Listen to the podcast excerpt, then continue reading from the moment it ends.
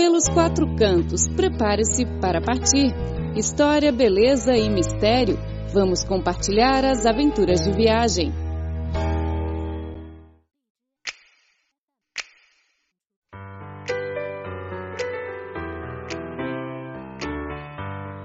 Olá, ouvintes, sejam bem-vindos ao programa Pelos Quatro Cantos. Hoje vamos viajar para Qingdao, cidade de cerveja da China. Qingdao é uma cidade de belos cenários e clima muito agradável.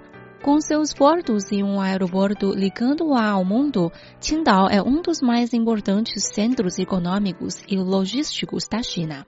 Hoje em dia, Qingdao é conhecida como um destino turístico com maravilhosas paisagens de montanha e de mar e atrai muitos turistas todo ano, particularmente durante suas festas internacionais de cerveja e de frutos do mar, celebradas em agosto.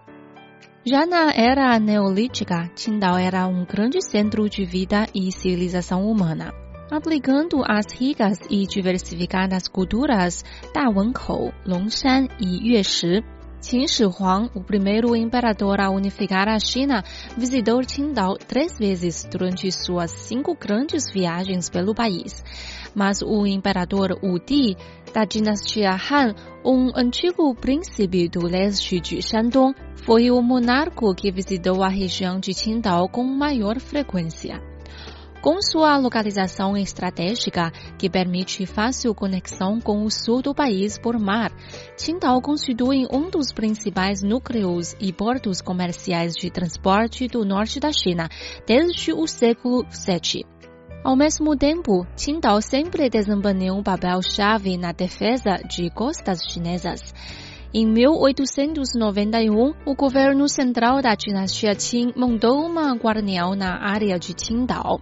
Em 1897, a Alemanha ocupou e colonizou Qingdao a protesto de arrender terras da China. Os alemães construíram portos e ferroviárias na cidade, estimulando o desenvolvimento. Nas partes norte e sul da cidade, um grande número de exemplos da antiga arquitetura alemã ainda pode ser encontrado hoje. Depois que Qingdao foi ocupada pelas forças alemãs, começaram a surgir edifícios de estilo ocidental em áreas como Badaguan e Estrada de Taiping. A maior parte são construções de tijolo e madeira. Os alemães usaram granito da montanha Laoshan no sudeste de Qingdao e trouxeram o aço da Alemanha. Os grandes edifícios com frequência eram revestidos com granito ou chapas. Os telhados variaram no estilo e as cumieiras lembram a elegância medieval pastoral. Portas e janelas muitas vezes ganhavam ornamentações refinadas essas casas em estilo ocidental, rodeadas em árvores e flores, tendo ao fundo o cenário de montanhas verdes e águas azuis, tornam a cidade mais bonita e dinâmica. As telhas vermelhas das casas e as árvores exuberantes são um dos aspectos especiais de Qingdao e Badaguan, na parte leste da Baía de Huiquan, é um bom exemplo disso. Mais de 200 casas isoladas se alinham nas tranquilas ruas desse bairro, cada uma ostentando um design e uma estrutura únicos, sempre com um belo jardim e vista do mar. As construções em estilo russo, britânico, francês, alemão, americano, dinamarquês, greco, espanhol, suíço, japonês, apenas para citar alguns, fazem dessa área uma verdadeira vitrine da arquitetura mundial. A rua Guantao, no norte da cidade, foi construída em 1899. Esta rua ficava junto à estação de trem, ao porto e à alfândega, constituindo uma localização perfeita para negócios e comércio. Naquela época, essa rua concentrava as companhias estrangeiras. Era sempre a primeira parada para negócios dos diferentes países que tinham escritórios e filiais estabelecidos em Qingdao. O próspero comercial de importação e exportação no início do século XX atraiu bancos estrangeiros e isso permitiu à rua Guantao crescer e virar um centro financeiro e econômico que exerceu forte influência na economia do leste da China e no comércio de exportação e reexportação das regiões costeiras do país. Hoje está restaurada como uma rua de estilo alemão, com 25 edifícios da era colonial bem preservados em seu quilômetro de extensão. Na China, Qingdao é com frequência sinônimo de cerveja. Orgulho da cidade, a empresa Qingdao Brewery foi fundada em 1903 por alemães e britânicos radicados na cidade. A cerveja Qingdao, feita com cevada, lúpulo e água pura das fontes da montanha Laoshan, vem sendo reconhecida como a melhor cerveja da China desde 1906, quando ganhou a medalha de ouro na exposição de Munique. A Qingdao foi a primeira empresa do continente chinês a ser listada no exterior e sua cerveja foi uma das primeiras marcas chinesas a entrar no mercado internacional. A cerveja Qingdao já esteve presente até hoje em mais de 80 países e regiões, entre elas Estados Unidos, Japão, Alemanha, França, Reino Unido, Itália, Canadá, Brasil e México. Segundo o relatório do Pass Haas Group, a Qingdao é a sexta maior cervejaria do mundo em volume de produção.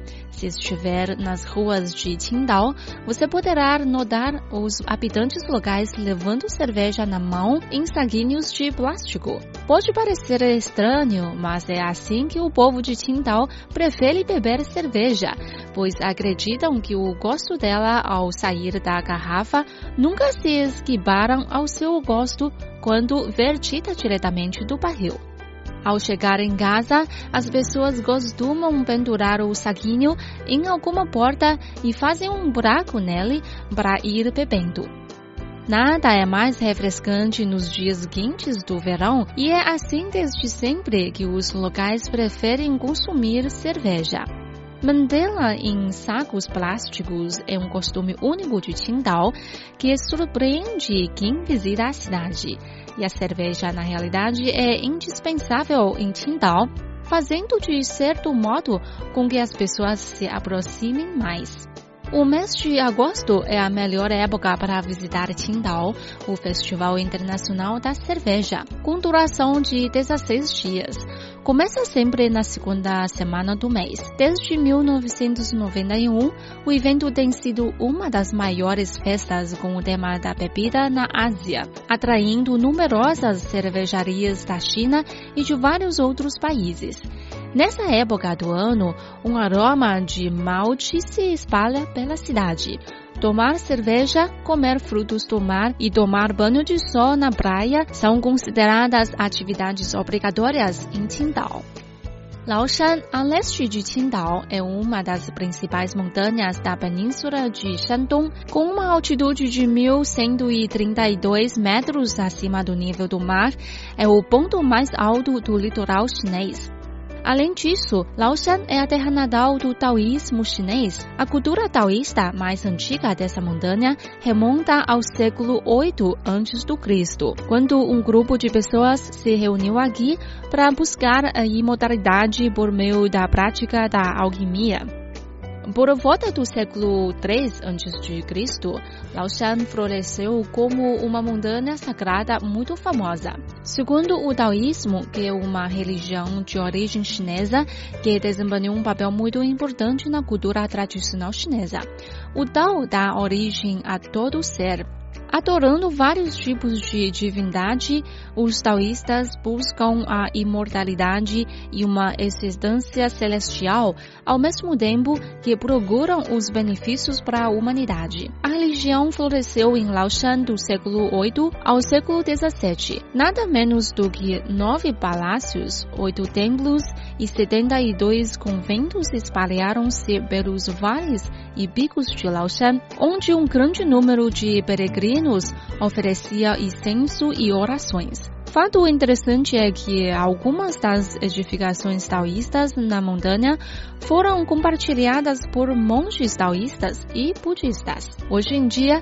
13 antigos palácios e templos ainda permanecem, entre eles os palácios Taiqing, Shanqing e Taiping e o Palácio Memorial para Guanyin, Shangqing e Taiping são as três supremas divindades do taoísmo. Os taoístas acreditam que as três supremas divindades residem em um reino celestial muito distante e misterioso, controlando outras divindades e o universo, ao mesmo tempo que protegem a sociedade humana. Na língua chinesa, a expressão sacerdote taoísta de Laoshan se refere a mistério e magia. Ela se origem de uma história na obra chinesa clássica Estranhos Contos de uma Oficina Chinesa, escrita por Pu Songlin durante a dinastia Qing. Ela conta a história de um jovem que deixou a família e foi para Laoshan ao descobrir que os sacerdotes de lugar eram adeptos da magia taoísta. No entanto, o jovem era mimado demais para suportar as dificuldades que os sacerdotes enfrentavam e, no final, não conseguiu realizar nada. Na história, Pu Songlin retrata vários mitos e lendas sobre as sacerdotes taoístas. Como, por exemplo, acha que eles tinham a capacidade de atravessar paredes, transformar um pedaço de papel redondo na lua, fazer um pauzinho de comer virar a deusa da lua e conseguir que uma garrafa de vinho jorrasse infindavelmente, entre muitas outras habilidades. Por isso, os sacerdotes taoístas com frequência são vistos envolvidos numa aura de mistério.